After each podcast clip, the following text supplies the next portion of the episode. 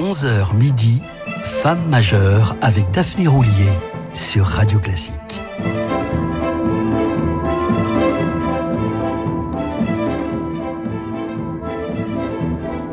Bonjour et bienvenue à celles et ceux qui nous rejoignent. Nous restons en bonne compagnie en la personne de Yannine Janssen, extraordinaire violoniste que nous évoquions hier. Cette quadra d'une grande beauté, ce qui ne gâche rien, porte très haut l'art du violon au féminin. Comme je vous le disais hier, Janine Janssen est née dans une famille de musiciens le 7 janvier 1978 aux Pays-Bas, plus précisément à Soest, près d'Utrecht, où son père, qui maîtrise également l'art du clavecin, du piano et de la harpe, est l'organiste en titre de la cathédrale Saint-Martin. C'est au conservatoire d'Utrecht que Janine Janssen effectue l'essentiel de sa formation après avoir suivi l'enseignement d'une célèbre pédagogue du violon néerlandaise qui l'initiera aussitôt à la pratique de la musique de chambre. Ce fut une éducation musicale idéale, associant cours particuliers, répétitions d'ensemble et concerts le week-end, se souvient Janine Janssen, qui précise Nous devions toujours jouer par cœur et alternions souvent du premier au second violon et même à l'alto. Il arrive encore à Janine Janssen de jouer de l'alto, comme lors de cette ravissante romance de Max Bruch.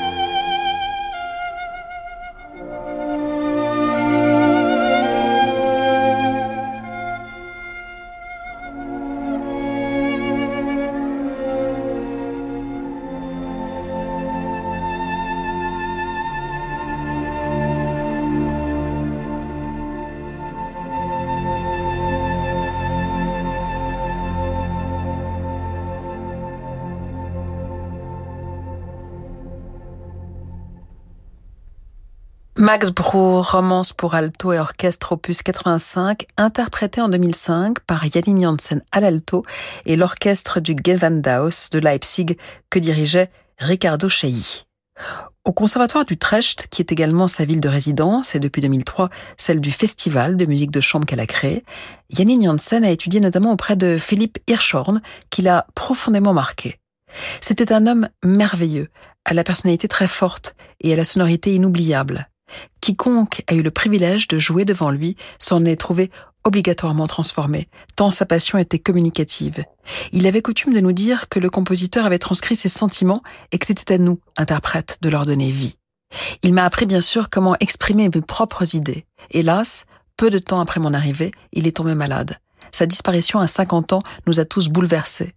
Cela m'a forcé très tôt à travailler de manière autonome. Yannick Janssen a ensuite étudié auprès du violoniste russe Boris Belkin. Avec lui, je me suis concentrée sur les principaux concertos du répertoire et ce fut très enrichissant d'apprendre de quelqu'un qui avait une telle expérience de la scène et donc du contrôle de l'émotion. Plutôt que de se présenter à des concours, la plus horrible aventure de ma vie, rappelle-t-elle, les concours sont d'ailleurs le dernier endroit où l'on se sent libre de faire de la musique. Yannick Janssen a très intelligemment préféré fréquenter des masterclass animés par des musiciens tels que la violoniste Anna Shumashenko, qui a compté Elisa Batiashvili et Julia Fischer parmi ses élèves, Menhaen Pressler, l'immuable pianiste du Beaux-Arts Trio, récemment disparu à 99 ans, ou encore, bien sûr, Mislav Rostropovitch. Yanin Janssen a immédiatement été remarquée dès ses débuts publics en 1997. Elle avait alors 19 ans et se produisait en soliste avec l'Orchestre royal de concert très beau d'Amsterdam, l'institution la plus prestigieuse des Pays-Bas, qui l'a aussitôt réinvité. Toutefois, comme je vous le disais hier, Janine Janssen n'aime rien tant que les musiques de chambre. Il suffit de l'entendre interpréter le final du quintet pour clarinette et cordes de Brahms pour le comprendre.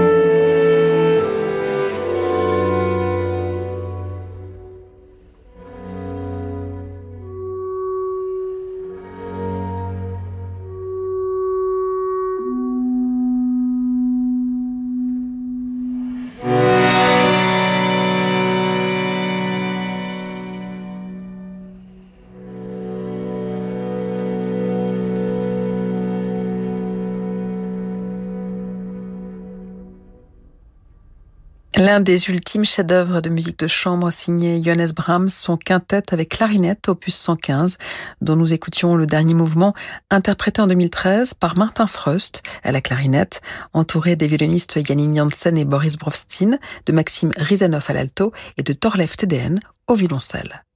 Dès l'an 2000, Janine Janssen a pu disposer d'un remarquable violon Stradivarius, le Barrer de 1727, prêté par la Fondation Élise Mathilde par l'intermédiaire de la Stradivari Society de Chicago. Depuis, diverses institutions lui prêtent des instruments de collection, mais ce n'a pas toujours été le cas.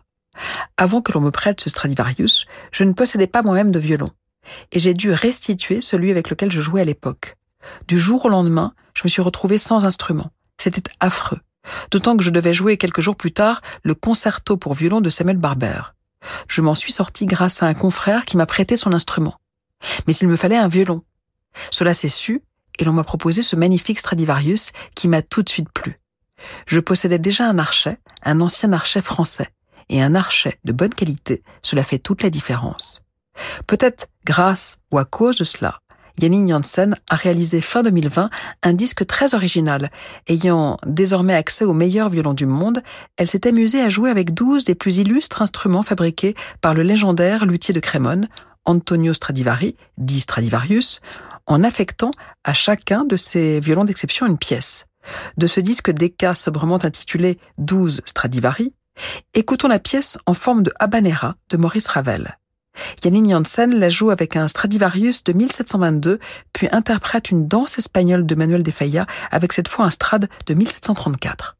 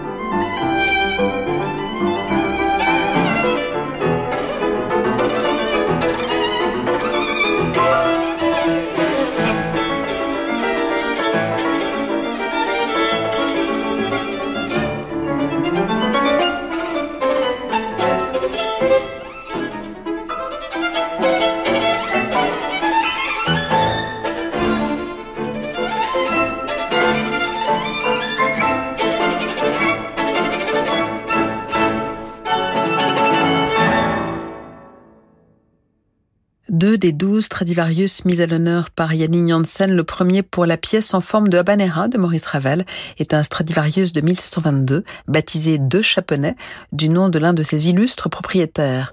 La danse espagnole tirée de la vie brève de Manuel de Falla, arrangée par Fritz Kressler, était-elle servie par le Stradivarius de 1734, Kressler, Lord Amherst of Hackney. Yannick Janssen était accompagné par le chef Antonio Papano au piano. Vous l'aurez compris, notre violoniste néerlandaise accorde une importance majeure à l'instrument violon, tout comme à son archet. Mais en réalité, à ses yeux, la différence la plus notable, du moins pour le répertoire baroque, tient au style d'interprétation. Soit il est strictement historique, soit il privilégie l'expression. Écoutons sa version des quatre saisons de Vivaldi, dont elle préserve le caractère intimiste, autant amical que familial, mais patience, ce sera juste après la pub. Ce soir, à 21h, Laurent Petit-Girard dirige l'orchestre de Cologne depuis l'Académie des Beaux-Arts. Le violoncelliste Henri de Marquette interprète le premier concerto de Shostakovich. Également au programme, la deuxième symphonie de Brahms. L'émotion des concerts, c'est sur Radio Classique. La mer vous emmènera-t-elle cet été? Laissez-vous porter et embarquez avec MSC pour une croisière inoubliable. Découvrez les joyaux de la Méditerranée au départ de Marseille, Cannes et Toulon ou la beauté majestueuse des fjords. Profitez vite de nos offres à partir de 549 euros par personne. Conditions en agence de voyage ou sur msccroisière.fr. MSC Croisière, découvrez le futur de la croisière. Et si vous viviez les plus belles émotions de l'opéra en une soirée Radio Classique présente la folle soirée de l'opéra. Venez écouter les plus beaux airs par les plus belles voix. Anaïs Constant, Julien Henrique, Nicolas Cavalier et la grande mezzo-soprano Karine Dehay. La folle soirée de l'opéra, un concert radio classique animé par Jean-Michel Duez les 30 juin et 1er juillet au Théâtre des Champs-Élysées à Paris. Réservez vos places au 01 49 52 50 50 ou sur théâtrechamps-élysées.fr. De magnifiques musiques dans la belle ville de Cahors, ses alentours et ses splendides lieux patrimoniaux. Le festival Classique Cahors vous propose une mosaïque de concerts remarquables, avec notamment Ophélie Gaillard, l'Orchestre national du Capitole de Toulouse, Théotime Langlois de Swart et l'Orchestre de l'Opéra Royal de Versailles, le Quatuor Dutilleux et Marie-Laure Garnier, Lucienne Renaudin-Vary. Du 21 juillet au 7 août, Classique Cahors, un festival de découverte et de partage. Tous les détails sur classiqueahors.com. Jusqu'à midi, Femme majeure avec Daphné Roulier sur Radio Classique.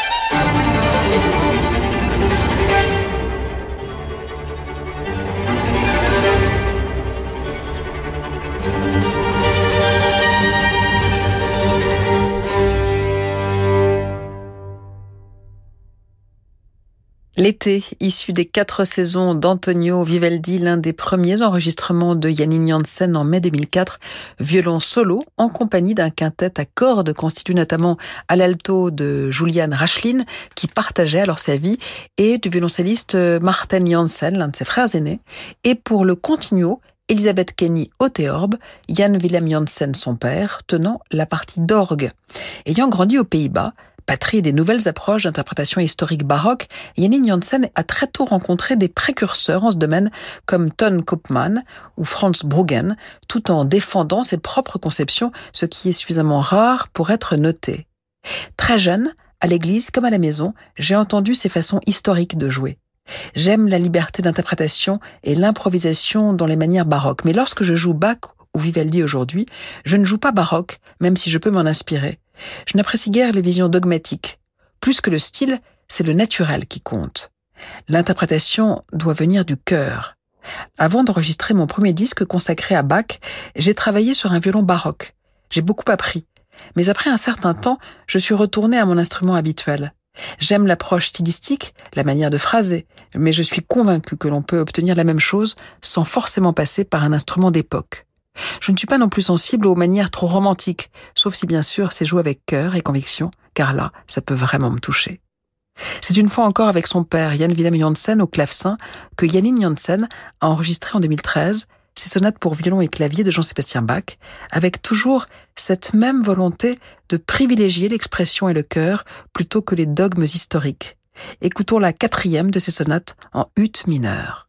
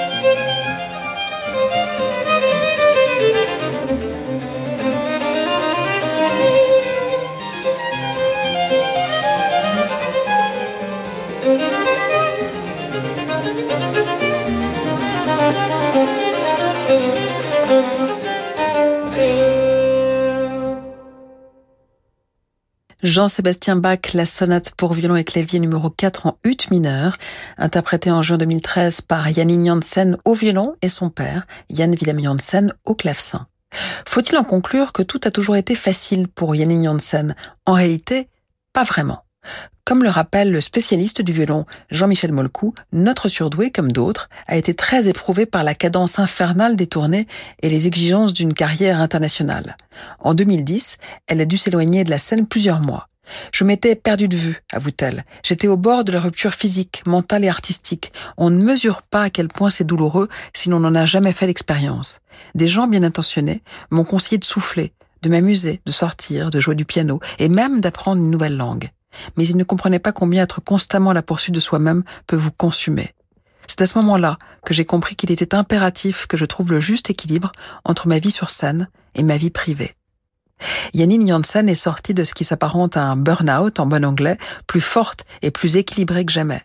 Elle a réduit le rythme de ses concerts et enregistrements et a surtout appris à se ménager des pauses, fructueuses, si l'on en juge par la qualité de ses interprétations qui la parmi les plus grandes solistes du monde. Olympe qu'Ingrid Ebler a aussi connu. La pianiste viennoise s'est éteinte le 14 mai dernier, à presque 94 ans, quelques mois après avoir été l'une de nos femmes majeures. Nous lui rendrons bien sûr hommage le week-end prochain, toujours à 11h sur Radio Classique, où il est grand temps de rejoindre Fabrice Lucchini pour des livres et des notes, avant d'embarquer avec le capitaine Drezel vers de nouveaux horizons. Profitez-en, la mer est calme.